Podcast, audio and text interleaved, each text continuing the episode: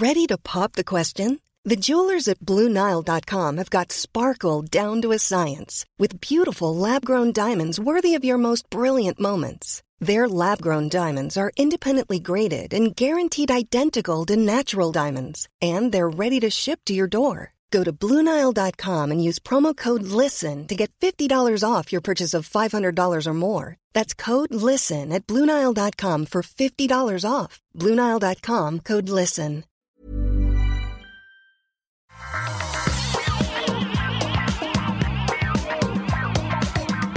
Bonjour à tous et bienvenue sur le Rendez-vous Tech, l'émission où on vous résume tout ce qui se passe dans le monde de la technologie et qui est si important à comprendre si on veut comprendre ben, le monde de- du reste, d'autres choses que de la technologie, parce que la technologie est aujourd'hui partout. Euh, hier- la semaine dernière, on a eu un épisode euh, un petit peu frites, genre c'est bon, c'est gras et ça fait plaisir. Aujourd'hui, c'est l'épisode un petit peu euh, haricot. Euh, c'est important de, le- de les- Mais à vrai dire, les, les haricots, c'est très bon aussi. Il faut pas que je raconte des bêtises. Je suis Patrick Béja et j'aime les haricots. Et à côté de moi, il y a, euh, figurativement, à côté de moi, puisque moi je suis en Finlande, elle, elle est à Paris, c'est Marion. Comment ça va, Marion? Salut Patrick, tu commences fort là l'émission. Hein Oui, oui, on, on essaye de, tu vois, de rendre des choses euh, un petit peu appétissantes. Donc, euh, j'essaye. Et ludique, voilà.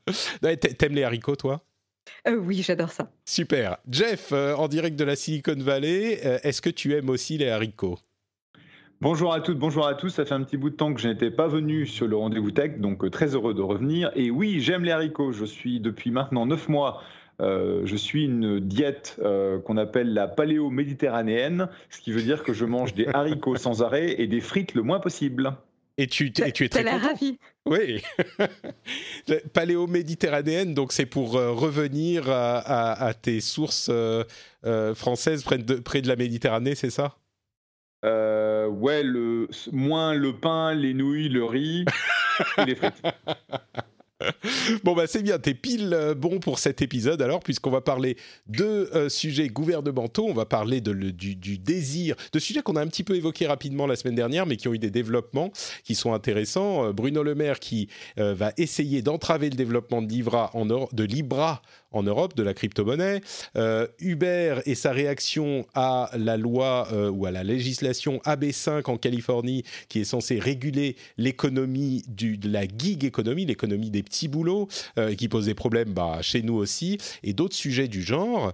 Avant de se lancer, tout de même, j'aimerais remercier très chaleureusement les gens qui soutiennent l'émission avec Patreon, et notamment Pascal Mineri, Sprenger, Chris Evan. Je me demande s'il n'y a pas un S qui a été oublié. Ça se trouve, c'est Captain America qui nous écoute. Fabien Plateau, Aurélie Coqueblin, euh, Pierre Touzet, Victorien, Philippe Buèche, Luciano et Révéane. Merci à vous tous et à tous ceux qui soutiennent l'émission sur Patreon. C'est vous qui êtes le cœur de cette émission. Sans vous, elle n'existerait pas. Plein de bisous à tous. Alors, on va commencer avec nos sujets sérieux haricots, euh, avec Bruno Le Maire, comme on le disait à l'épisode précédent. Il a euh, décidé que son combat du moment, c'était ben, le développement de Libra en Europe, donc de cette crypto-monnaie de Facebook, qui n'est pas 100% Facebook, ils ont essayé de la rendre aussi autonome que possible. Euh, pour ceux qui ne s'en souviennent pas, c'est une crypto-monnaie qui est euh, conçue pour être extrêmement stable et euh, gérée par un groupement de nombreuses sociétés, une centaine à son lancement prévu en 2020, euh, sociétés et entités. Il y a des, des associations, peut-être même des gouvernements, pourquoi pas. Mais selon Bruno, Bruno Le Maire et selon euh, d'autres officiels et spécialistes de la tech, il y a une préoccupation, d'une part parce qu'il s'agit de Facebook qui à la tête de tout ça euh, quand même sur le papier, c'est eux qui l'ont développé et on sait que Facebook n'est pas en odeur de sainteté, et d'autre part parce que euh, s'agit d'une monnaie virtuelle, au-delà du fait que ça soit une crypto-monnaie et qu'elle est et, de sa structure, la préoccupation c'est que c'est une crypto-monnaie qui est extra-étatique et donc qui n'est pas du tout contrôlée par les instances euh, gouvernementales. Et du coup, s'il y a des problèmes, elle serait plus difficile à réguler. Euh, évidemment, plus difficile, pas, peut-être pas impossible à réguler, mais plus difficile à réguler. Et il préconise deux euh, axes pour euh, régler cette question, au-delà du fait qu'il veut entraver le développement de, Libra sur le sol européen, euh, il y a d'une part le fait d'améliorer les processus bancaires dans un premier temps, ce qui est quand même euh, peut-être euh, bienvenu et dont je dirais il est temps. donc c'est plus de rapidité, réduction des coûts, etc., etc. au niveau mondial. Et d'autre part, dans un deuxième temps peut-être, une crypto-monnaie, la création d'une crypto-monnaie publique mondiale comme une sorte de nouvelle devise, qui c'est un sujet qui a déjà été évoqué, mais il voudrait développer la chose. Alors on en parlait à l'épisode précédent très rapidement, et la réaction euh, de Cédric Ingrand c'était oh les gouvernements savent pas ce qu'ils font. Je schématise et je caricature un petit peu. Et Elsa Bimbaron nous disait euh, peut-être, mais d'une part euh, les gouvernements font des choses compliquées aussi, c'est possible, et surtout il s'agit de souveraineté nationale.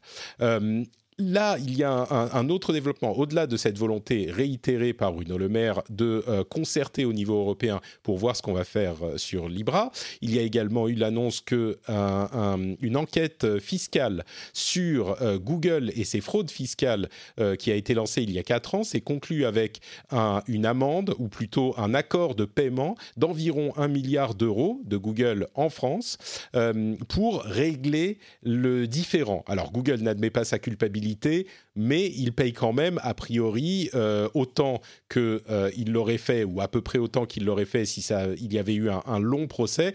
Et l'issue du procès n'était selon les spécialistes pas certaine.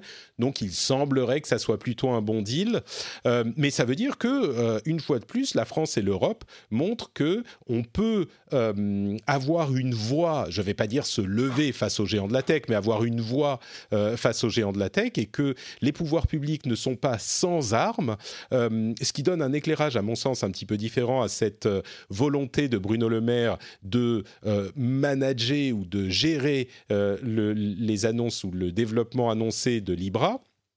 il y a quelques années, je crois qu'on aurait un peu plus ri de cette intention de Bruno Le Maire. Aujourd'hui, moi, je trouve que personnellement, comme je le disais la semaine dernière, que c'est peut-être euh, quelque chose qu'il faut au moins étudier et ne pas euh, discréditer euh, et rejeter d'un revers de la main. Je me retourne vers Jeff, qui lui est au cœur de la Silicon Valley et de ses innovations, et en plus dans un pays qui a une sorte de détestation épidermique de tout ce qui est régulation gouvernementale. De, quel œil est-ce que vous voyez cette déclaration d'intention? Et puis surtout surtout ses, préoccupations par rapport à, Libra et une crypto-monnaie euh, qui ne serait pas du tout contrôlable par les États bah, C'est déjà le cas aujourd'hui avec les crypto-monnaies qui existent. Donc, euh, quelle est la différence avec euh, Libra? Bah, C'est l'implication de Facebook et d'un certain nombre de grands acteurs de, la finance et de l'Internet mondial. Euh, bah, attends, excuse-moi, je t'interromps, mais il y a une grosse différence importante aussi, effectivement, qui vient du fait que les gros, euh, les grosses sociétés technologiques sont impliquées, c'est que ça pourrait marcher. Évidemment, Bitcoin marche très bien, mais il n'y a pas d'utilisation massive euh, du Bitcoin dans l'économie mondiale. Avec le Libra, à terme, ça pourrait marcher, donc la préoccupation est plus grande. Oui, mais je n'avais pas fini ma phrase. Pardon, excuse-moi. c'est qu'en fait, parce que tu as tous ces acteurs qui sont impliqués, tu as une chance que ça fonctionne et effectivement que ce soit beaucoup plus déployé. Alors, comme d'habitude, euh, quand tu es dans, un gouvernement, soit tu essaies de faire avancer les choses, soit tu essaies de les bloquer. Euh, le fait qu'ils essayent d'avoir... Tu as deux façons. Soit tu travailles avec euh, Facebook et les, le, le, consortium, parce que mm. c'est indépendant quand même, il faut le rappeler, et c'est mené par par mon copain euh, David Marcus, que je n'ai pas vu depuis qu'il a pris la tête de Libra, donc je n'ai aucune information. Euh, mais la volonté que j'ai, si j'ai bien compris, c'est vraiment de travailler avec le plus d'acteurs possible, y compris les gouvernements, de manière à ce qu'ils ne se prennent pas euh, les, la fenêtre ou la porte sur les doigts. Parce que ça fait oui, d'ailleurs, il, rencontre en, en, Suisse une vingtaine, 25 gouvernements dans les, dans les jours ou les semaines qui viennent, le consortium Libra, donc ils essayent de travailler avec les gouvernements. Tout à fait. Et il a déjà été devant le Congrès pour témoigner pour, parler du projet parce qu'il y avait eu un, branle-bas de combat au niveau américain lorsque Facebook a fait son annonce, puisque, comme tu le disais, Facebook n'est pas en odeur de sainteté aujourd'hui. Et donc, le fait qu'il soit à la tête d'un consortium qui va inventer une crypto-monnaie qui pourrait effectivement fonctionner, ça, ça a inquiété beaucoup de gens. moi, je dirais que une approche progressiste, ce serait d'essayer de, de, s'asseoir avec euh, Libra slash Facebook et de voir, ce que, de voir quels sont leurs plans et essayer de, de les influencer. Essayer de les empêcher et dire ah bah tiens on peut avoir une monnaie mondiale et on va essayer de faire un truc au niveau gouvernement là c'est euh, c'est du pipe dream c'est ça. Un pipe dream en français ça se dit comment? Euh, pipe dream c'est bah, il rêve éveillé quoi. Tu penses que c'est pas du tout possible pourquoi pour une question technologique?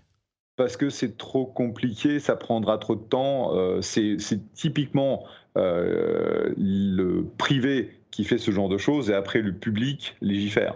Euh, j'ai du mal à voir un gouvernement, sauf si c'est peut-être l'Estonie ou des gens qui sont vraiment très en avant sur l'adoption du blockchain et des crypto-monnaies qui pourraient faire comme ça, mais je vois pas la France, je vois pas la France le faire.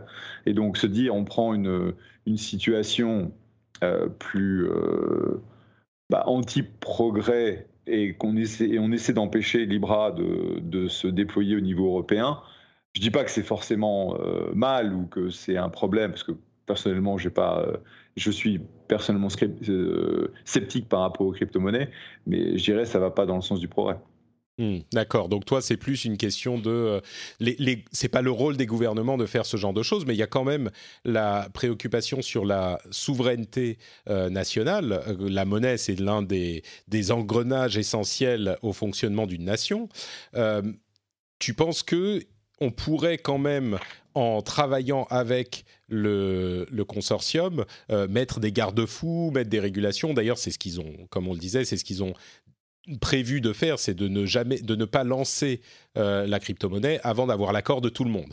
Tout à fait. Euh, hmm. Et tu penses que c'est possible, même avec. Et as la partie, oui, tu as la partie euh, taxation, tu as la partie blanchiment de l'argent que tu dois éviter. Tu as, plein de choses que tu ne peux pas faire aujourd'hui avec Bitcoin, qui, à mon sens, Facebook, étant donné tous les problèmes qu'ils ont aujourd'hui sur la, la bastardisation de la plateforme Facebook, la dernière chose qu'ils ont envie, c'est que euh, les grands de la drogue et du trafic d'armes commencent à utiliser Libra pour euh, faire transférer de l'argent.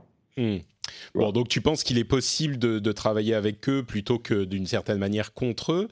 Euh, je crois, Marion, me souvenir que quand on parlait de la volonté des, de l'État français et, euh, à vrai dire, de l'OCDE de faire une taxation générale euh, sur les géants de la tech pour modifier le mode de taxation, t'étais pas trop cliente non plus. Est-ce que tu as le même regard, genre c'est pas le rôle de l'État sur cette question des crypto-monnaies ou est-ce que tu penses que quand même il y a des choses à faire? Non, je pense que c'est un, sujet intéressant. Euh, je pense que c'est euh, important euh, que les gouvernements et pas que le gouvernement s'y intéressent et qu'il pose en effet un cadre, mais encore une fois, je suis pas sûre que ce soit très constructif euh, de bloquer euh, l'évolution. Je pense qu'il faut plutôt avoir une discussion euh, et envisager les, répercussions et qu'est-ce qu'on peut envisager les pires scénarios et faire en sorte de, mettre des garde-fous là-dessus. c'est ce que disait Jeff aussi. Ouais, mais alors je vais faire un tout petit peu, pas l'avocat du diable, mais prendre l'animal à rebrousse-poil. Ça fait quand même des années qu'on essaye de discuter avec euh, Google, Facebook et les autres, et ils sont quand même, il faut avouer, pas très réceptifs. Donc, euh, je peux comprendre que euh, chat échaudé craint l'eau c'est froide ou chaude? Euh, l'eau froide, voilà. Froide. froide. Euh, chaude aussi, remarque. Hein. Oh, oh, oui, également. euh, c'est, je peux comprendre qu'à un moment, on se dise, euh, il y a peut-être des gens à qui on peut faire confiance, mais il y en a d'autres. Si, enfin, trompe-moi une fois, trompe-moi mille fois, et c'est moi le dindon de la farce. C'est une nouvelle expression. Hein. Trompe-moi une fois, trompe-moi mille fois, c'est moi le dindon de la farce. Au bout d'un moment, euh, on, peut, on, peut aussi se dire euh, non, mais je, ça suffit. Maintenant, on va écarter euh, ces gens-là qui, à qui on ne peut pas faire confiance et faire les choses autrement. Pardon, Marion, tu voulais Non, mais je, je, comprends ton point de vue. C'est aussi, euh, il faut voir aussi qui va être exclu de, de cette monnaie. Et je suis pas sûre que beaucoup de, de, gouvernements ou de sociétés ou voilà ont envie d'être exclus euh, de, de Libra. Euh, c'est ça aussi le, le risque hein, de cette de cette crypto-monnaie. Euh, c'est ça va pas être si facile que ça de rester en dehors du système et au fur et à mesure où cette euh, crypto-monnaie aura de plus en plus de pouvoir, euh, ça va potentiellement euh, créer une, une discrimination quoi. Ouais. Voilà donc c'est j'ai pas vraiment encore euh, d'avis très tranché. Pour moi, on est encore trop tôt euh, dans les discussions et la définition euh, du projet Libra. Je pense qu'il y a besoin d'avoir beaucoup de, discussions autour de ce sujet. C'est un sujet passionnant. C'est clair que le fait que autant de sociétés aient donné leur accord, et en tout cas que ce soit porté par Facebook, c'est comment dire, on peut pas ignorer le, le pouvoir de réseau qu'a Facebook aujourd'hui, hein, qui permettrait un déploiement assez gigantesque pour Libra. Euh, je comprends que ça fasse peur. Moi, ça me fait, en tout cas, moi, je, t'avoue que c'est quelque chose. J'y vais, euh, j'y vais euh, avec méfiance, mais je pense pas que ce soit très constructif. Encore une fois, de, clore le débat d'emblée. Ouais. Bon, bah peut-être qu'effectivement, il vaut mieux euh, travailler sur les fondations que de prendre le train en marche ou d'essayer de le bloquer euh, à un moment, c'est possible. Je crois que, comme vous le dites tous les deux, il y a encore beaucoup de réflexions à avoir. Je me demande ça, si, d'une certaine manière... Des, ça va prendre des années, de toute façon. Mmh. Dire, euh, ouais. Tu vois aujourd'hui le progrès qui a été fait, ou le, enfin, le progrès très lent qui a été fait au niveau euh, taxation et euh, définition des règles qui permettent en fait le trading des crypto-monnaies aux États-Unis. Et je crois que très récemment, il y a eu euh, deux édits de la, de la SEC euh, qui a permis euh, soit la création de, d'un espèce de fonds commun de placement en crypto, euh, mais c'est très très récent. Et euh, là, l'IRS, euh, donc le, le, le fisc américain, quoi. Fisc américain a envoyé à plein de gens, y compris moi, qui, fait si peu de crypto, euh, une note disant bon bah crétin, euh, il faut que tu payes tes impôts sur euh, les bénéfices que tu as fait sur ton trading. et donc là, ils sont en train de faire la partie enforcement, c'est-à-dire on va récupérer des dollars de taxes parce que pendant des années tout le monde y a échappé, parce que personne En fait, tu savais même pas comment reporter ces, ces bénéfices, donc tu les reportais pas. Donc euh, ça, ils ont répondu à la question, puis maintenant ils s'attendent à ce que tu, fasses euh, amende honorable et que tu payes tes taxes. Donc je pense qu'on voit un, progrès sur une espèce de normalisation de l'utilisation des, euh, des crypto-monnaies. Ça va encore prendre euh, des années, et donc essayer d'aller contre le progrès au sens, et je ne suis pas un fervent supporter des crypto-monnaies, donc rappelons, rappelons-nous ça, mais je pense qu'il faut comprendre comment euh, ces choses peuvent impacter euh, effectivement les différentes sociétés et dire non, non, non, c'est pas possible. Et euh, les gouvernements ont, ont sont souverains sur la monnaie, c'est vrai, ils sont souverains sur, le, sur l'émission et le contrôle de la monnaie. Mais à partir du moment où leurs besoins, un, de taxation, deux, de contrôle, sont satisfaits, in fine, c'est quoi le problème? Ouais, je peux comprendre effectivement. Je dirais, on pourrait encore en parler très longtemps. Je pense qu'il n'est pas aussi impossible euh, que ça que les gouvernements européens ou même mondiaux se disent bon, euh, on va faire un truc nous-mêmes. À vrai dire, euh, Facebook est tellement séparé de Libra dans la pratique, ils veulent vraiment que ça se fasse parce qu'ils ont besoin de cette technologie, eux, pour faire de l'argent ensuite, mais ils s'en sont séparés, que je me demande si, de toute façon, Libra n'est pas déjà la meilleure version d'une crypto-monnaie euh, sécurisée et, et, et, bien foutue. Et donc, effectivement, pour cette raison, plus que euh, le fait qu'il ne faut pas arrêter le progrès, mais pour cette raison, je me dirais peut-être qu'il vaut mieux que les gouvernements, gouvernements s'impliquent euh, ouais, maintenant pour, pour que ça soit bien fait. Ouais. Bon, et puis, de toute façon, le, les équipes qui ont, ça j'en avais parlé dans un, un, numéro précédent, les équipes qui ont rejoint Libra de chez Facebook sont des mecs qui sont, et des nanas qui sont super brillants. Et donc, ils auront, euh, ils auront vraiment la capacité euh, et les moyens de développer quelque chose euh, qui peut adresser les problèmes qui, qui existent aujourd'hui avec Bitcoin, avec Ethereum, et puis mmh. le, le, côté un peu côté noir de la force que, que, ces, que ces monnaies représentent. Bon, parlons encore un petit peu de, légifération, euh, législation, avec euh, cette fameuse loi AB5 qui a euh, été votée en Californie, qui est censée réguler la gig économie, donc l'économie des petits boulots, tous les Uber, Deliveroo, tous ces trucs-là et imposer aux employés, pardon, imposer aux employeurs de traiter ceux qui utilisent leurs services comme des employés. Euh, donc de leur proposer euh, tout ce qui va avec le statut d'employé et non pas le statut de contracteur. Euh, on a eu un développement intéressant avec Uber qui a annoncé que ces conducteurs allaient rester dans leur statut de contracteur parce qu'ils n'étaient pas au, au, cœur du business d'Uber, puisque Uber se définit justement pour éviter tout ça comme une société, une plateforme de technologie et pas une société de transport. Alors, il y a plusieurs éléments intéressants dans ce qu'ils disent euh, chez Uber. Euh, ils disent notamment, d'après leur, euh, leur chef, leur, avocat en chef, Tony West, ils disent que la, s'attendaient à ce qu'il y ait des procès, etc., et que ça soit géré plus tard, mais ils ont ils veulent également créer en fait un troisième statut c'est-à-dire que aujourd'hui, ils sont euh, pas d'accord sur le fait que les conducteurs sont des employés, mais d'une certaine manière, ils sont aussi euh, d'accord sur le fait que c'est pas non plus totalement des contracteurs. Et là, je me demande s'il n'y a pas une troisième voie à explorer, effectivement, parce que euh, comme on en avait parlé à plusieurs reprises, mine de rien, si un conducteur Uber, il travaille beaucoup, beaucoup pour Uber, il y a quand même une certaine relation claire qui unit euh, les deux entités. Et Uber, pour moi, ne fait pas qu'utiliser un constructeur complètement extérieur. Mais d'un autre côté, euh, le conducteur, il peut, et c'est ce qu'ils font d'après mon expérience, il peut avoir euh, des comptes actifs et des applications actives chez 2, 3, 4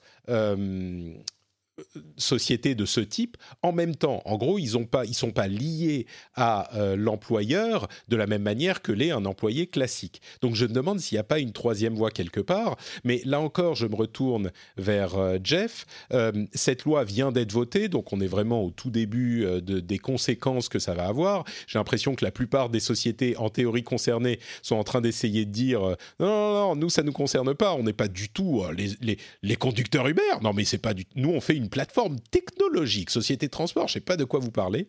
Euh, c'est quoi l'ambiance par rapport à cette loi encore euh, dans la Silicon Valley?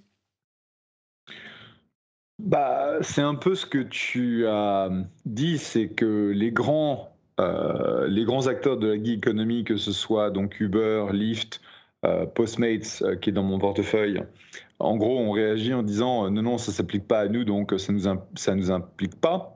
Euh, évidemment, la loi a été initialement euh, développée pour euh, traiter les employés, enfin les contracteurs de, Uber, Lyft, etc.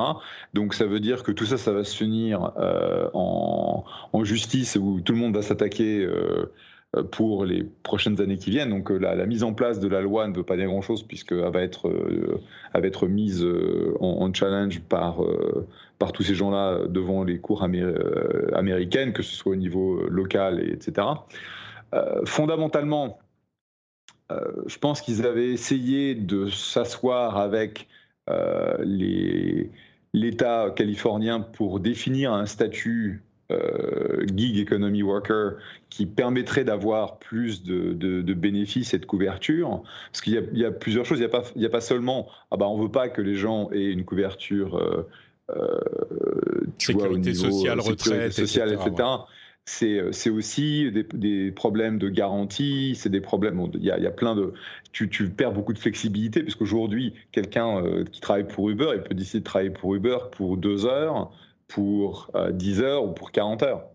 Et, donc, le, statut d'employé mettrait cette, cette, flexibilité à risque. Donc, c'est pas, pas simple, c'est un coût réel euh, j'ai vu une estimation que euh, si cette loi était effectivement mise en place, ça augmenterait les coûts euh, de, tout ce qui est chauffeur pour Uber d'à peu près 20-30%, ce qui veut dire que la boîte passerait de perdre 4 ou 5 milliards par trimestre à deux ou trois fois ça. Et c'est pas, ça veut dire c'est la fin d'Uber, c'est la fin de Postmates, c'est la fin de Lyft, etc. etc. Donc c'est pas Ou alors il passe le, il passe le coup euh, aux, consommateurs et on voit si on est prêt à traiter les employés ou les contracteurs correctement plutôt que de les payer au lance-pierre systématiquement. Tu vois, on peut voir les choses de cette manière aussi. Tout à fait, mais tu arrives à, un pricing de, de, ces, de ces services après euh, des années de d'essais, de, de, tests, etc., etc. Et la raison pour laquelle ça s'est vraiment déployé, c'est parce que le coût est relativement euh, favorable. Et si jamais tu augmentes, en gros, tu dis, bah voilà, ça, nous coûte 20-30% de, plus de, de, déployer le service, on va donc faire passer ça euh, à l'utilisateur final, et c'est pas évident que ça fonctionne. Hmm, donc tu, tu penses qu'il y a un vrai risque sur la, l'économie, euh, toute cette économie. Euh, si je me retourne vers Marion pour euh, avoir un regard bien français, un petit peu plus soucieux du, du, bien-être des travailleurs, bon, il y a quand même un petit peu de, de comment dire je vais pas dire d'hypocrisie, mais évidemment que Uber et Lyft et tous les autres vont dire non, non, non, surtout pas, vous vous rendez pas compte, ça va nous tuer. On n'est peut-être pas des super experts sur le sujet, mais euh, là encore, comme on l'a vu dans plein d'autres sujets tech, euh, on a laissé développer le truc parce que c'était nouveau, c'était différent, euh, mais sans vouloir dire qu'il faut absolument réguler ou je ne sais pas, la situation telle qu'elle est aujourd'hui me semble, j'ai pas envie de dire pas tenable, mais me semble pas juste. Les choses se sont développées de manière euh, euh, chaotique, comme c'est toujours le cas quand il y a des disruptions euh, dans un système établi. Mais aujourd'hui, est-ce qu'il n'est pas juste de se dire, bon, bah, on va essayer d'aplanir un petit peu les choses? Là où il y a deux points moi qui me qui me chiffonnent, il y a le point où Uber euh, se dit que euh, son cœur de business c'est la technologie, ce qui est euh, ce qui est clairement hypocrite. Hein. Toutes les sociétés, enfin toutes les sociétés aujourd'hui peuvent se revendiquer notre cœur de métier c'est la technologie, enfin notre cœur de business. et tu peux avoir des, des, applications dans des domaines très différents. Après, la technologie c'est juste un moyen. C'est pas, euh, pas le cœur de business. Si ça, c'est une défense valable, euh, effectivement, il y a personne qui fait un vrai métier autre que faire une plateforme. Ou, enfin, Exactement. Caricature, euh, mais ouais. Voilà, donc ça, déjà, ça, euh, clairement, cette, euh, cette euh, déclaration est très hypocrite. le deuxième point, c'est ce que tu disais hein, sur l'équilibre des forces et l'équilibre entre la relation de l'employeur et, l'employé, ou en tout cas les contracteurs. et là, clairement, il n'est pas équilibré. avec tout, tout ce qu'on a pu voir, ce qui se passe aux États-Unis, en France, etc., il y a quand même des situations particulièrement précaires d'abus. Euh, et je pense que ben, là, c'est mon côté français peut-être qui parle, en effet, mais euh, c'est difficile de soutenir euh, et d'être derrière ce, genre de pratique, en tout cas. Ouais. Ben, moi, je, reviens sur ma conclusion que j'avais énoncée au début. Je, trouve que la défense, on est juste une plateforme, effectivement, et un petit peu légère. C'est peut-être comme ça qu'ils pensaient le service à la base, mais on a bien vu que concrètement, il faut bien admettre que la manière dont ça s'est développé, c'est pas, ça correspond pas.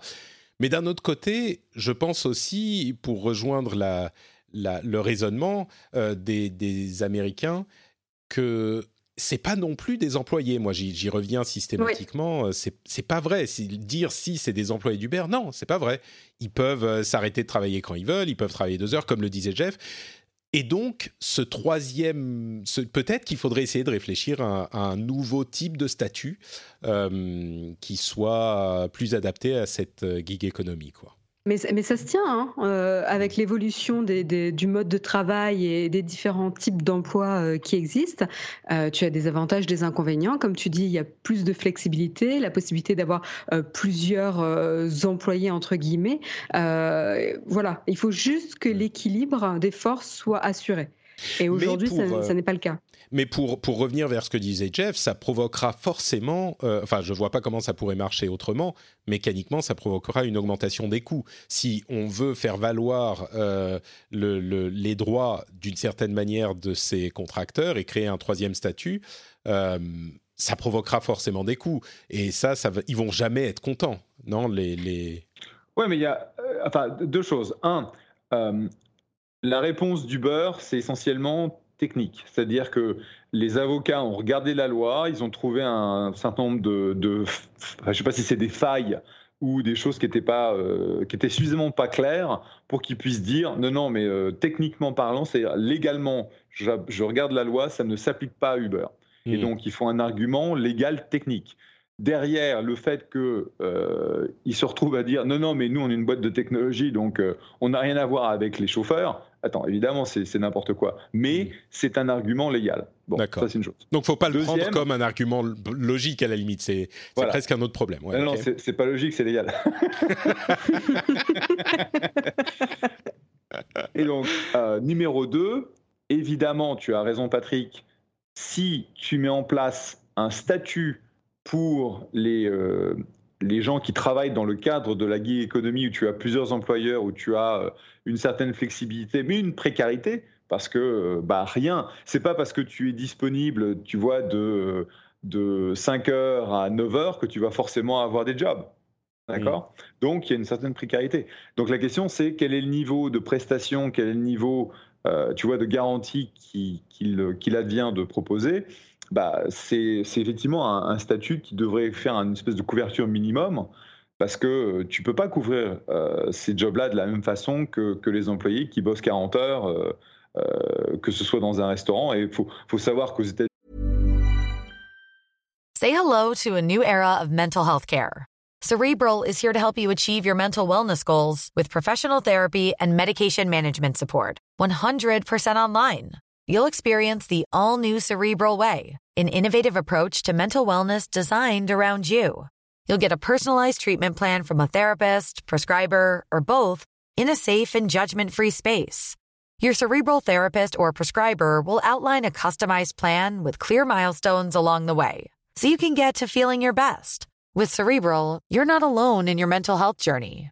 We're here to empower you to live a fulfilling life. So take that first step towards a brighter future and sign up today at cerebral.com slash podcast and use code ACasts to get 15% off your first month. Offer only valid on monthly plans. Other exclusions may apply. Offer ends July 31st, 2024. See site for details. Ryan Reynolds here from Mint Mobile. With the price of just about everything going up during inflation, we thought we'd bring our prices down.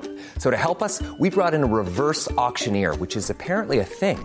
Mint Mobile unlimited premium wireless. Ready to get 30, 30, bit to get 30, bit to get 20, 20, 20, bit to get 20, 20, bit to get 15, 15, 15, 15 just 15 bucks a month. So, Give it a try at mintmobile.com/switch. slash $45 up front for 3 months plus taxes and fees. Promo rate for new customers for limited time. Unlimited more than 40 gigabytes per month slows. Full terms at mintmobile.com.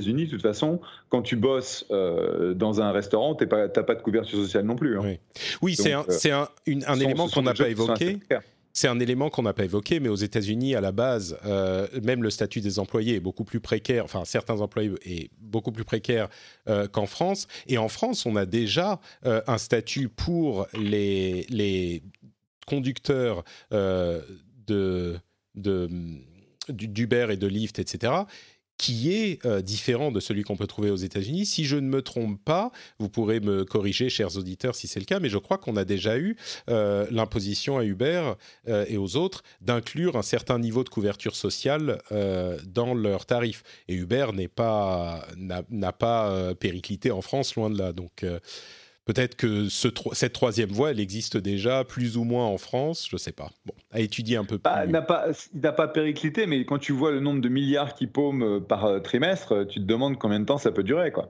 Ah oui, mais ça, c'est une euh, question qu'on peut, qu'on peut poser, tu vois, pour le, la manière dont Uber fonctionne à la base. C'est ça, et tu vois, ils, ont, viré 400, ils ont viré 465 personnes, là.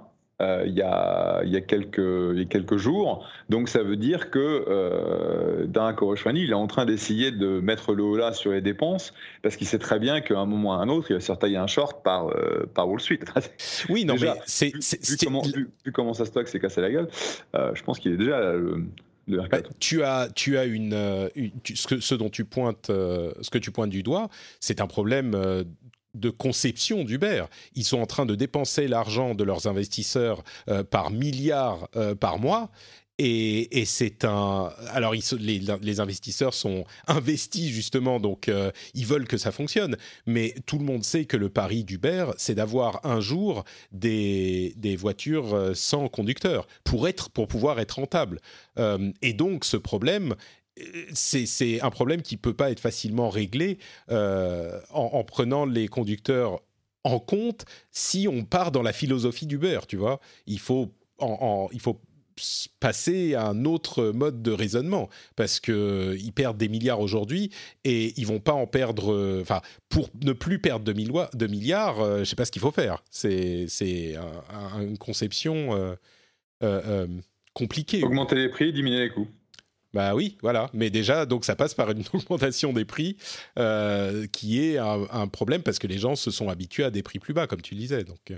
Et le, et le problème, c'est que partout, dans toutes les géographies où ils sont actifs, tu vas avoir un compétiteur local euh, qui va avoir autant de, financement que si ce n'est plus, euh, qui les empêchera en fait d'augmenter les prix parce qu'à ce moment-là, ils seront plus compétitifs et ils n'auront plus de business. Et donc, c'est la, c'est la dynamique. C'est le fait que tu as aujourd'hui des, euh, des, milliards ou des dizaines de milliards de dollars qui sont investis dans la catégorie qui limite en fait l'établissement d'un business. Hmm. Bon, euh, on s'est un petit peu écarté de ce sujet de troisième euh, statut, mais en tout cas, c'était de très bons haricots. Merci à tous les deux, c'était délicieux. Euh, Tu sais que tu, tu, fais, tu fais frire tes haricots avec un peu de bacon et ça pose aucun problème. tout, est meilleur avec un peu de bacon. on est d'accord. les crêpes, les, les, les glaces, les quiches, tout est meilleur. Évidemment. Bon, on fait une toute petite pause rapide pour euh, vous parler de Patreon. Vous savez que Patreon, c'est le meilleur moyen de soutenir l'émission. Vous allez sur patreon.com slash rdvtech et vous... Euh, vous décidez du montant que vous allez donner à l'émission pour chaque épisode. Et si vous devenez patriote, non seulement vous avez le plaisir, la joie, le bonheur, l'honneur de soutenir l'émission de la meilleure manière qui soit, mais en plus de ça, vous avez droit à un flux de podcasts privés euh, que vous pouvez ajouter à votre application de podcast et qui vous inclut donc l'épisode sans les parties pub. Vous avez euh, des éditos spéciaux, des épisodes spéciaux, etc. Et euh, en fonction la, du niveau de soutien que vous voulez donner, vous avez euh, accès au Slack, par exemple, qui est une communauté, un, forum de discussion instantané hyper cool. Euh, vous rejoignez en fait la communauté des patriotes et c'est un, lieu extrêmement précieux dans le monde de l'Internet un petit peu sauvage dans lequel on est. Donc si vous appréciez les gens sympas et les gens cool, eh ben, peut-être que vous voudrez rejoindre cette communauté pour avoir ce petit bonus à l'émission, en plus du fait de soutenir l'émission financièrement. Donc euh, c'est sur patreon.com slash rdvtech. Euh, et j'ajoute, alors super important, euh, si vous avez passé avance rapide pour passer ce passage, arrêtez-vous maintenant parce que le 20 octobre au Paris Podcast Festival, je vais faire une émission en live. Donc ça sera... Oula, quelqu'un écoute de la musique? Qu'est-ce qui s'est passé? Il y a des travaux chez Jeff. C'est mon air conditionné. Ah d'accord, ok. Il fonctionne bizarrement. Euh, podcast live au Paris Podcast Festival le 20 octobre, dimanche 20 octobre à 14h. Euh, si vous voulez venir, il, faut, il vaut mieux euh, s'inscrire parce que je ne sais pas s'il y aura assez de place pour tout le monde. Je vais faire réserver certaines places pour les gens qui sont sûrs de pouvoir venir.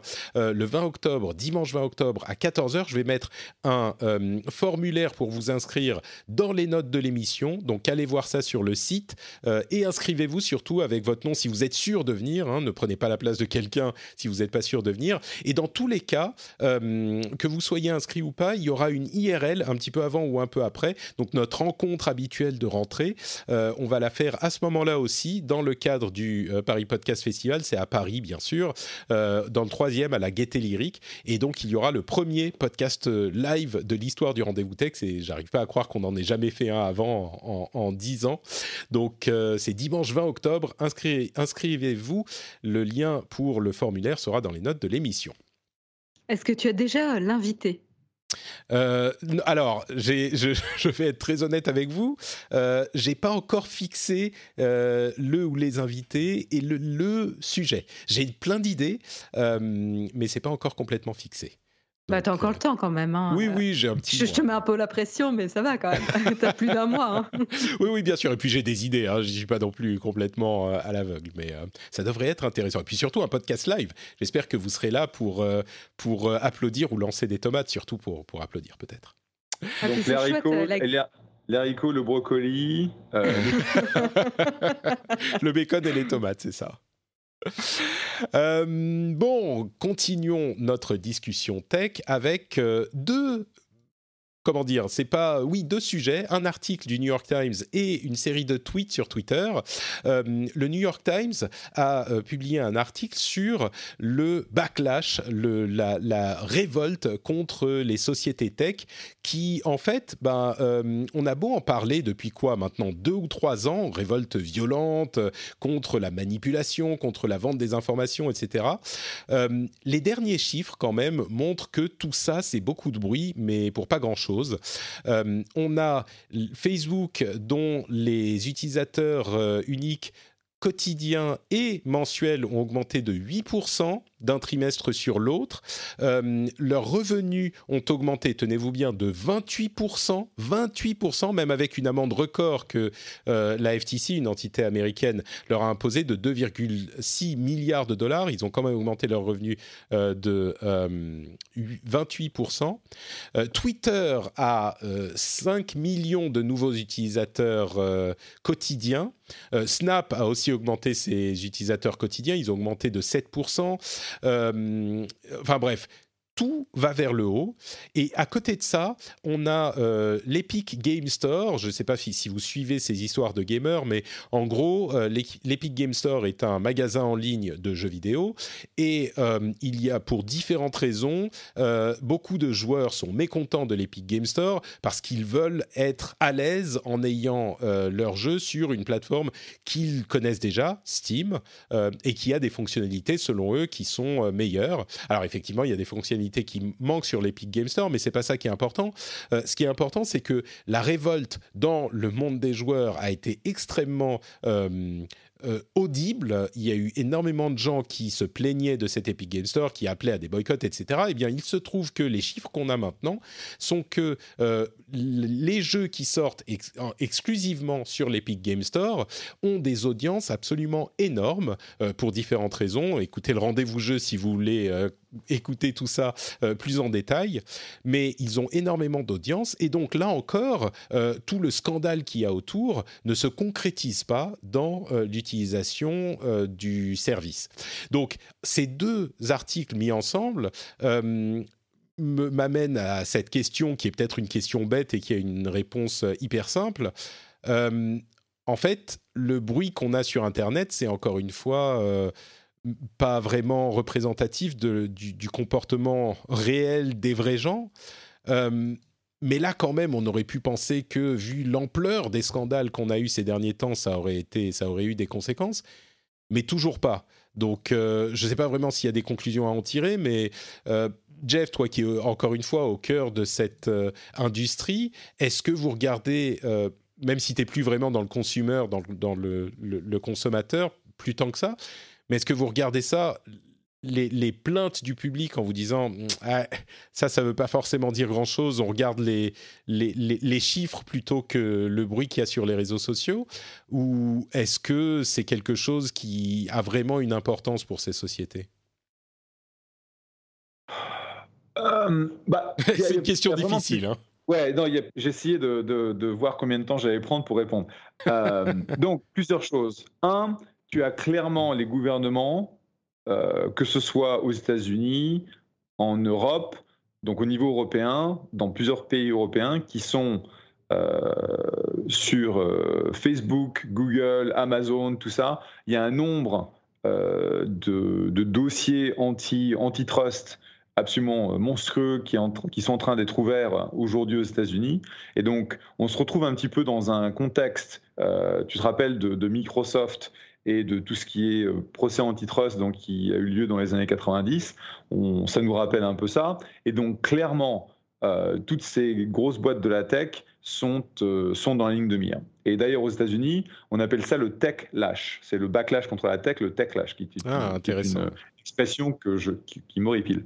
Euh, et, donc le techlash est réel et euh, c'est une des rares choses qui met aussi bien les républicains que les démocrates euh, exactement du même côté et ils, tabassent les boîtes de tech de la même façon.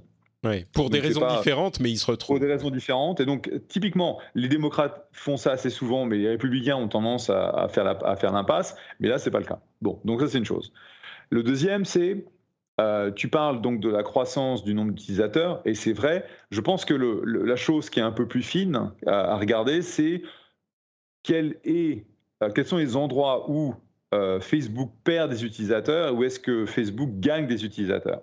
Et je pense que tu vas avoir donc la croissance naturelle de Facebook dans des pays qui sont pas forcément aussi faciles à monétiser, euh, des pays en voie de développement, etc.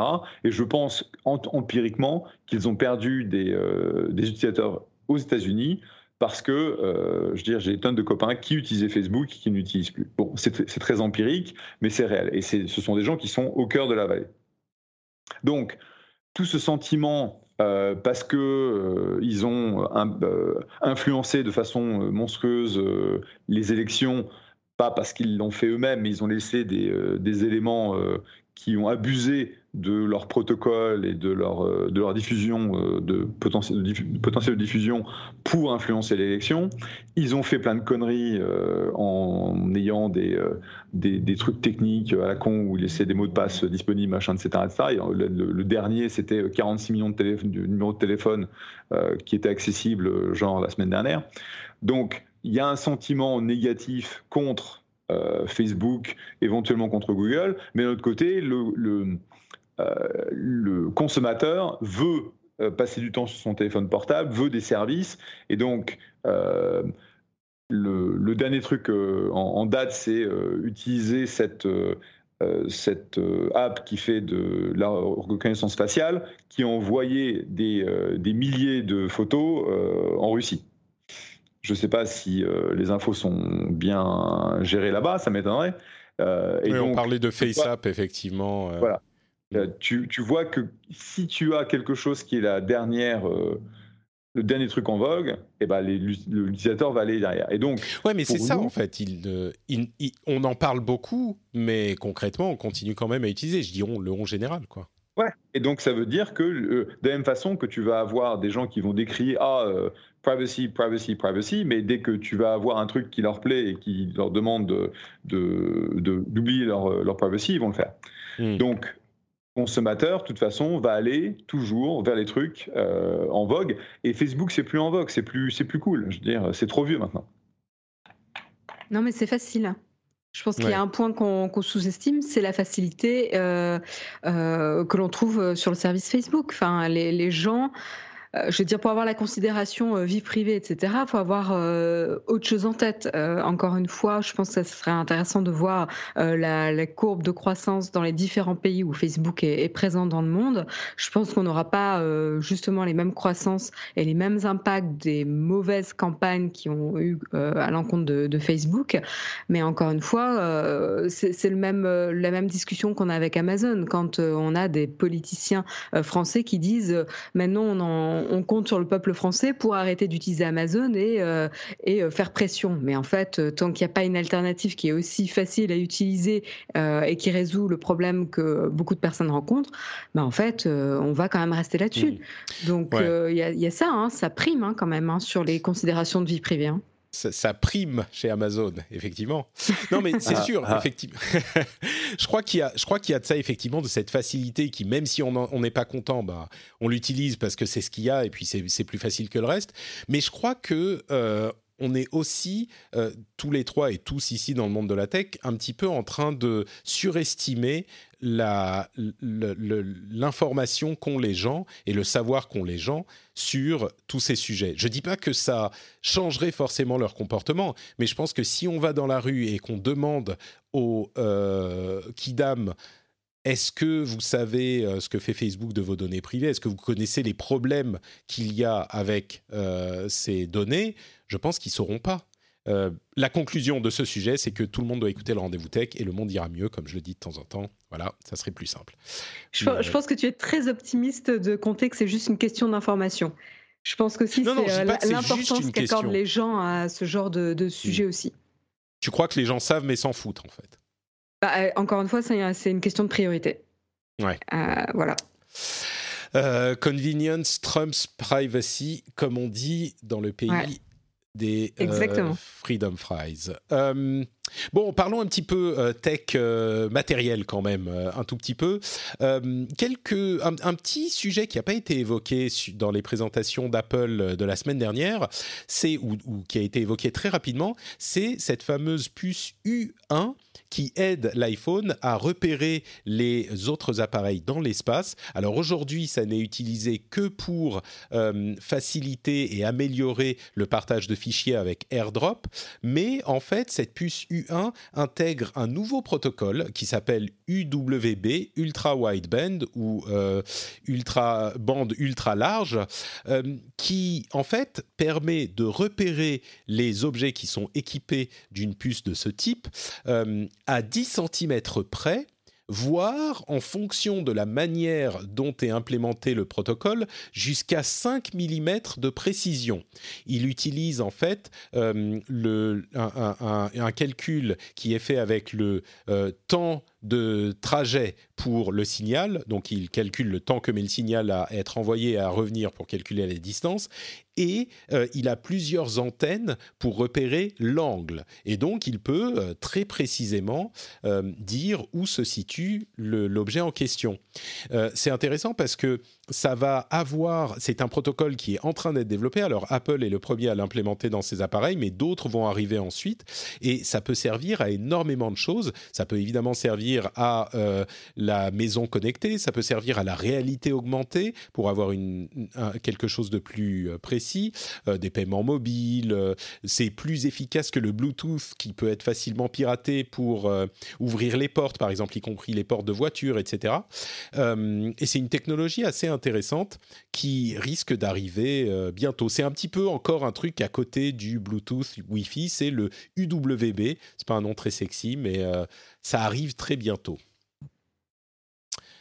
Euh, ah oui, entre parenthèses, on a eu encore des références aux lunettes de réalité augmentée d'Apple dans les dernières versions d'iOS. Donc, il n'est pas impossible que ça arrive, peut-être pas dans les mois à venir, mais peut-être d'ici l'année prochaine. Euh, la 5G, elle arrive au printemps, elle, au printemps 2020, chez Orange en tout cas. Alors, ça sera que dans les grandes villes au départ, Euh, mais elle arrive, euh, printemps 2020. Et hum, il faut bien comprendre que la 5G, en fait, peut-être qu'il faudrait qu'on en parle dans un épisode à venir. On essaiera de faire un petit topo sur la chose, mais la 5G, je crois que ça va pas changer énormément notre utilisation de la euh, téléphonie mobile euh, tout de suite. C'est ça a des avantages qui sont pas hyper clairs pour les téléphones, donc vous précipitez pas forcément. Évidemment, le réseau est pas très développé, mais euh, là où Qualcomm, qui est l'un des fondeurs de puces, euh, notamment de puces réseau les plus euh, importants au monde, essaye de travailler sur la 5G, c'est évidemment pour les appareils mobiles, hein, ça, joue, mais aussi pour la connectivité. Là où ça va changer, c'est qu'il y a plein d'appareils qui peuvent être connectés en même temps. Donc, exemple, dans les conférences, ça peut être pratique. Ça peut être bien pour euh, le, haut débit à la maison ou dans le bureau. Alors il faut plus d'antennes que pour un autre type de, connexion, de, comme la, la 4G, mais en même temps, euh, les Wi-Fi récents, bah, il faut pas mal d'antennes aussi, ça passe pas très très bien à travers les murs. Et ça peut être utilisé, la 5G, en euh, euh, connectivité point à point. Donc, par exemple, ça pourrait être utilisé, comme la latence de la 5G est très très faible, euh, ça pourrait être utilisé pour créer des casques de réalité virtuelle sans fil. Euh, puisque la, latence est suffisamment faible pour pas vous donner le mal de mer. Ça peut, comme on a de la connectivité aussi point à point, ça peut être créé, utilisé, on en parle beaucoup, mais euh, pour les automobiles, euh, pour les automobiles qui communiqueraient entre elles, avec les piétons, avec le réseau bien sûr, mais c'est pas uniquement avec le réseau, etc., etc. Donc le développement de la 5G va plus loin que simplement votre connexion, ou en tout cas les ambitions de la 5G vont plus loin que simplement la connexion à votre téléphone mobile. Euh, vous vous précipitez sur la 5G, vous, ou euh, pas vraiment besoin? Je pense qu'on a un peu le temps là encore. Ouais, mais disons que si demain tu as euh, la 5G dans la ville et tu as la possibilité d'avoir un téléphone 5G, est-ce que ça te ça, t'excite? Tu te dis il me faut ça tout de suite ou? Non, non, pas, pas vraiment. non, pour être honnête, c'est c'est pas quelque chose qui va changer ma vie en fait. Ouais. J'ai l'impression qu'on n'a un peu pas les, les, services pour, quoi. Euh, pourquoi on l'utiliserait? Peut-être qu'il faut que ça soit installé avant que les nouveaux services euh, qui l'utilisent arrivent. Mais aujourd'hui, je me dis, bah, c'est juste pour regarder Netflix plus vite. Euh, bof, pas vraiment nécessaire, quoi. Jeff, toi, tu bah, es pro 5G ça, bah, ça torche hein, quand même. Hein. Là, je donc, moi, je suis en 5G depuis des mois à San Francisco. Et donc, je fais un speed test sur mon téléphone en 5G 144 euh, mégas de download et 40 euh, mégas d'upload. En, concrètement, chez toi, c'est pas mal. Euh, l'upload, on l'a déjà avec la 4G, hein, quand on est bien connecté, ce type d'upload. Mais au-delà de ça, au-delà du speed test, ça te sert à quelque chose puisque tu l'as depuis des mois? Est-ce que tu bah, sens une, différence dans l'utilisation de tes appareils, en fait? C'est peut-être une meilleure question. si tu veux, maintenant, enfin, comme j'ai un, accès limité euh, sur, euh, au, niveau, euh, au niveau bande passante. Maintenant, j'attends plus d'être à la maison en Wi-Fi ou au bureau en Wi-Fi pour downloader les applications, les podcasts, les machins, les trucs, et ça se download super vite. dans le pratique, je regarde pas suffisamment de, de Netflix ou de, de YouTube sur mon téléphone pour voir une différence, mais je sais que j'aurai aucun problème à accéder quoi que ce soit parce que ça torche de folie. Quoi. Ouais, et donc, je me rappelle la différence avec le, tu vois, le, 3G, puis le 3G puis le 4G, etc. Mm. Euh, je dis pas que ça change la vie, euh, et c'est disponible dans les grandes villes américaines, mais euh, putain, ça, ça booste. Hein. Mais du coup, genre, euh, pour parler concrètement, je me souviens que quand on, on, allait, on est passé de la 3G à la 4G, ben, c'est tout bête, hein, mais les sites web se chargeaient plus vite. Est-ce que là, les sites web se chargent plus vite? En 5G qu'en 4G Est-ce que dans ton utilisation au quotidien, tu sens, si demain je te file un téléphone avec euh, forfait illimité 4G, est-ce que tu vas voir la différence avec ton téléphone actuel? Oui. Ah d'accord. Parce que le 4G, typiquement, c'est...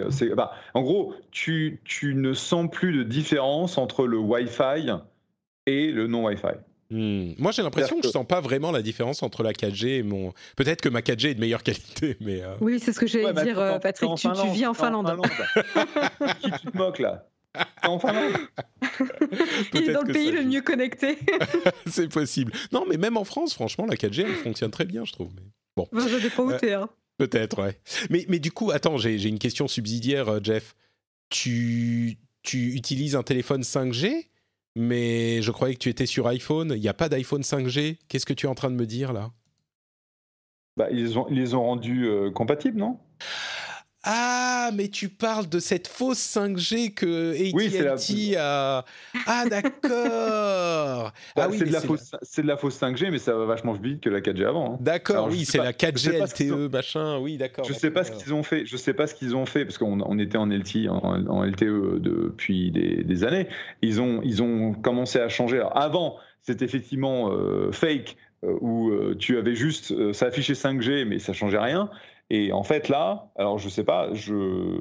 On voit mais c'est une sorte de... En termes de, en termes de, en termes de rapidité d'accès. Alors, est-ce que c'est de la vraie 5G ou pas? Euh, ça, j'en sais Ah bah, rien. je peux- c'est beaucoup plus rapide. Et- D'accord. Et je vois pas. Et pour moi, là, en, en tant qu'utilisateur, avant, ce que tu faisais, c'est d'arriver quelque part, tu demandais le code euh, Wi-Fi de manière à aller sur le Wi-Fi, et maintenant, tu t'en fous. Genre, t'as Hmm. même plus besoin de te connecter sur le Wi-Fi. D'accord. Oui, mais bon, je te confirme, c'est pas la vraie 5G, hein, c'est de la fausse 5G. Donc peut-être, imagine, peut-être que quand la vraie 5G sera disponible, eh ben ça ira encore plus vite. Tu te rends compte? Incroyable. Bon, euh, encore des The nouveautés? Matrix. The Matrix. Oui, bon, donc du coup, oui, du coup, euh, bon, pour avoir les premières vrais euh, euh, euh, retours euh, concrets, on, on attendra encore un petit peu. Euh, Google a annoncé la date de son event de rentrée, ça sera le 15 octobre, et on attend évidemment les nouveaux Pixel 4, un Pixelbook 2 et peut-être des nouveaux haut-parleurs euh, Google Home, mais ça sera le 15 octobre à New York. Euh, pour l'annonce de Microsoft, enfin la conférence de Microsoft qui devrait être le 2 octobre, d'ailleurs qui sera le 2 octobre, on attend aussi un Surface Laptop 3. Donc euh, un, nouvel, euh, un nouveau laptop de euh, Microsoft, un, nouveau, un nouvel ordinateur portable. Ils sont de très grande qualité, donc peut-être que ça vous plaira. Et enfin, une bonne nouvelle pour conclure, les, le- les rapports sur l'évolution de l'industrie de la musique sont arrivés. Le dernier, c'est aux États-Unis, hein, c'est le rapport de la RIAA, Recording Industry Association of America, donc l'association de l'industrie de la musique, de l'enregistrement. Euh, et figurez-vous que le streaming représente aujourd'hui 80% du, euh, de leurs revenus. Euh, donc euh, pour des, une, industrie qui disait jusqu'à il y a, je sais pas moi, euh, trois ans que le streaming ça serait la mort de leur industrie, c'est quand même assez drôle. D'autant plus que bon, si ça représente 80%, c'est une chose, mais si la, le revenu est en chute libre, évidemment, c'est plus pro- problématique. Eh bien, pas du tout. Figurez-vous que le revenu est en hausse de 26% par rapport à l'année dernière. Donc, euh, une croissance de 26%. Euh, S'il y avait une, je crois que n'importe qui serait content d'une croissance de 26%. Donc, comme quoi, parfois, euh, les a priori qu'on a sur une nouvelle technologie euh, sont pas forcément fondés. Et une fois qu'on a la, la, comment dire, qu'on a l'ampleur qu'on espère, et ben ça peut donner des résultats qui sont très différents de ce qu'on avait au départ. Donc voilà, c'est un petit peu pour euh, mettre un petit peu plus de positivisme, positivité dans euh, la considération de la tech. Pour conclure, ça me paraît pas mal. Et on arrive donc à la fin de cet épisode. Je voudrais remercier évidemment, comme toujours, très chaleureusement Jeff et Marion d'avoir été présents. Est-ce que vous pouvez nous dire où on peut vous retrouver sur l'Internet? Euh, Jeff, on commence par toi. Bah, c'est Jeff. À Jeff. Sur Twitter. Twitter.com slash Jeff. euh, et c'est tout.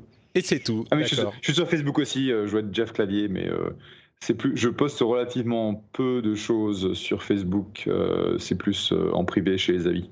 Hmm. Est-ce que tu utilises un autre réseau social ou c'est uniquement Twitter et Facebook euh, Twitter, Facebook. Twitter, Facebook, Instagram. Instagram, c'est, comme le rappellent mes amis, c'est plus, c'est euh, 30% des, des photos de mon chien, 30% des photos de vin, 30% des photos de ma maison euh, à, la, montagne euh, quand il y a de la neige, et le reste, euh, c'est divers et varié. Ouais, c'est un petit peu la, trinité, pareil pour moi. Facebook, Twitter, Instagram. Et Instagram, c'est beaucoup de photos de la nature, effectivement. Marion, qu'est-ce que où on te retrouve toi sur l'internet? Euh, vous pouvez me retrouver euh, sur Twitter au pseudo Aisea Design ou tout simplement sur la chaîne YouTube Naotech. Et d'ailleurs, vous avez lancé votre nouvelle quotidienne, le mug. euh, Tout à se passe fait. bien, j'espère. Eh ben écoute, euh, on en est au deuxième numéro. Le troisième euh, sera en live demain matin. Donc, euh, donc voilà. Oui. On enregistre tout- lundi soir, donc c'est tous les matins de toute le- façon. C'est le tout début là. C'est la première semaine d'enregistrement du mug. Super. Euh, pour ma part, c'est Note Patrick sur Twitter, Facebook et Instagram. Vous pouvez m'y suivre pour avoir des infos sur tout ce que je fais, toutes les émissions et des photos sympathiques de temps en temps. Euh, vous pouvez également retrouver cet épisode sur frenchspin.fr et venir commenter si on a dit des choses intéressantes ou euh, énervantes, n'hésitez pas à venir nous le faire remarquer de manière respectueuse, bien sûr, sur frenchspin.fr et évidemment patreon.com slash rdvtech pour avoir le flux euh, super privé et exclusif des patriotes et rejoindre cette communauté formidable et évidemment avoir le plaisir de soutenir l'émission. On remercie tous ceux qui le font, on remercie tous ceux qui nous écoutent et on vous fait de grosses bises et à très très vite. N'oubliez pas euh, pour le RSVP du live du 20 octobre, le formulaire sera dans les notes de l'émission. Grosses bises, ciao ciao.